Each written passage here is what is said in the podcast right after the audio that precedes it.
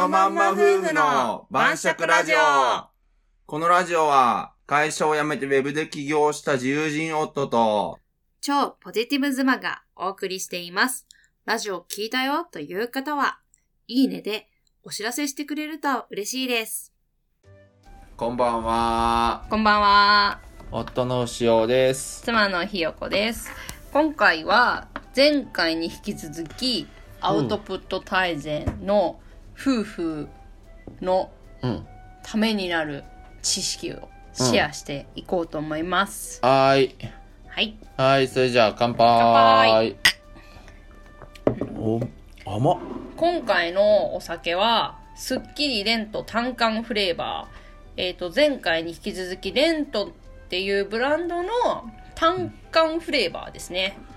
黒糖焼酎。うん単管っていうのは奄美大島とか鹿児島の方で作られておるみかんですねうん。これもすごい美味しいうん柑橘だよね。美味しいやつだねはい。ポンカンっていうのに似たやつですよそうだね味はポンカンに似てる。はいはい。で、えっ、と、前回ですね、はい。アウトプット大全という本を読んで、まあ、はい。5つね、シェアさせていただこうと思ったんですけど、はい。ちょっと3つに絞ります。長くなってしまうので、あまりにも。なので、2つ目、はい。今日いきますね。はーい。えーっと、2つ目がですね、えはい。ー何を話すかよりもう、ん。どう話すかが重要と。うんうん。えーっと、心理学のですね、うん。メラビアンの法則っていう、メラビアンね。はい、えー有名なお話があるそうで、ほうほう。まあこれはですね、うん。矛盾したメッセージが発せられた時の人の受け止め方についての研究っていうものをしたものらしいんですけど、まあ、これによると言語視覚聴覚で矛盾したメッセージが発せられた時どれを信用するかと。うん。まあ簡単に言うと、まあ、言葉と目で見たものとうん。聞いたもの、まあ、どれが一番人は信用するかということだね。の実験で、はまあ、答えがですね、えー実験結果が視覚情報目で見たものが55%、いうん。で聴覚情報、えー耳で聞いたものですね、うん。これが38%うん。で言語情報言葉の内容ですね、これが7%であったと。ま中身空っぽやな。そうなんですよ。まあ、つまり、もう何を言ってたかっていうよりも、まあ、目と耳から入ってきた情報ですね。はいはいまあ、見た目とか、声の調子とか、はいはいはい雰囲気とかに引っ張られて、えー、受け止めるというようなことだったんですよ。なるほど。何にも中身は聞いてないと。あ、まあ、実際のところは全然印象に残ってないってことですね。はい。心に響いてないというか、はいはいはい。言葉の内容は。はい。なので、話す内容よりも、まあ、話し方を工夫するだけでね、印象はかなり大きく変えられるよというような、はい。えっ、と、ことだったんですよ。ふ。んふんふん。で、これね、夫婦関係だと、うん。なんか、例えば、こう、なんか話聞いてたりとかさ、うんなんか「おはよう」とか挨拶するのでもさ、なんか相手の顔を見てなかったりとかさ、すごいぶっきらぼうな言い方だったりとかする時あるじゃない,、はいはいはい。夫婦仲とかが良くない時とか喧嘩した時もそうだけどんさ、そうかもね。そう。なんか話す内容も相づち打っててもつまんなそうに聞いてたりとかさ、はいはいはい。うん、だからそういう結局は、まあ、どんなことを言うとか言ってるからいいだろうみたいなうん。ことじゃなくて、やっぱ表情とか、はいはいはい。まあ、笑顔で例えば聞いたりとか、うん。あの興味があるようなうん。姿勢とか、声のトーンを使ったりとかね、うん。まあ、やっぱそういうこう話の内容以外に染み出てくるみたいな出てくるものがあの結局相手にその一番印象というか、うん。影響を与えてるんですよと思うんですよ。なるほどね。なのではい夫婦間でもはい。あのー相手に興味持ってますよみたいなのとかうん話聞いてますよとかなんかちゃんと挨拶も含めてなんかもったいないと思ってこう適当にやるの。そうね。適当すぎるとね。適当に結構やりがち。うんそうね。そういうふうになるよね 自然と。うんそう。適当にやりがちなんだけど、うん。適当にやるのとやらないとではもう全然効果が違うから、そうね。そう、うん。これもぜひねあのインプットだけじゃなくアウトプットしてほしい。はいはいはいはいはい。結構夫婦仲が、うん。あの変わるんじゃないかなと思うんですよ。これでもね。うん、まあできればね。はい、ね。そうなんですそよんな難しくないしね、実際に。そうなんです。でこの3つ目がね、うん。まあこれにもつながる部分なんですけど、挨拶うん。の話で、うんうんまあ、3つ目シェアしたい内容がまあ挨拶っていうのは、うん。うんコミュニケーションの入り口なんだけども、うんまあ、相手を肯定することうん。うん。でもあるんですよというようなはいはいはい。気づきがねまた本で得られたんですよ。うんうん。であのーまあ何事もまず挨拶から会話が始まるじゃないですか、はいはいはい。雑談においても、そうね。うん、大事な話とかも当然そうだけど、まあ、その挨拶から入って雑談、うんでそれからまあちょっと込み入った話みたいなさうん。だから何事も挨拶スタートなんだよね。うん。で挨拶って、うん。まあ、当然そのコミュニケーションを始めますよっていうような、うんまあ、合図でもあるし、まあ、あとあなたとのこの交流を歓迎しますという心理的サインでもあるんですよと。まあ、確かにうん。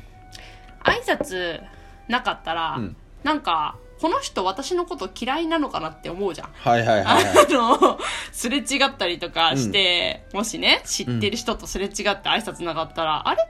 嫌われてる？とか思うじゃん。そうね。会社とかでもそうやったもんね。でしょ、だから挨拶ってかなりするしないで、うんこう相手に与えるまた印象が違うというか、うんやっぱ挨拶をするってことはあなたの存在を認めてますよと、うん。あなたいますねみたいなうん。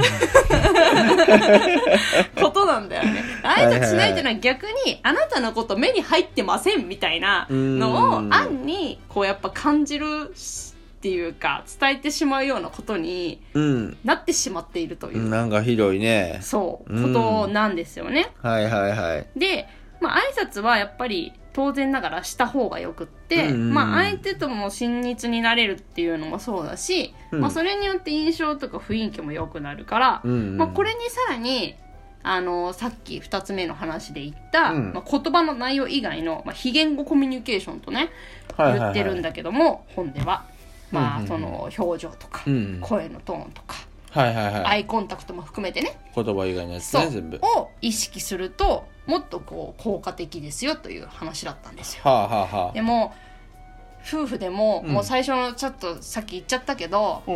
挨拶うん。もやっぱりこうなんか全然アイコンタクトさうん。取らないでさ、うんまあ言いがちじゃん挨拶も、うんそうかもね。相手のことも見ずになんか「おはよう」みたいなまあそうなるよね。なかったらな自ったりとかするじゃんやっぱりまあね。なんか意識をしてないとさ、うん意識してたら、んてかしないと正直適当になっちゃうよね挨拶ってうーん、そうね。そうなるよね、絶対に。でもこれって明日からっていうか今すぐできるし、うんすごい簡単なことだし、うん別に時間がかかるようなことでもさ、うん。ないからさ意識をちょっと変えるだけの話だから、これぜひねこうアウトプットしてほしい、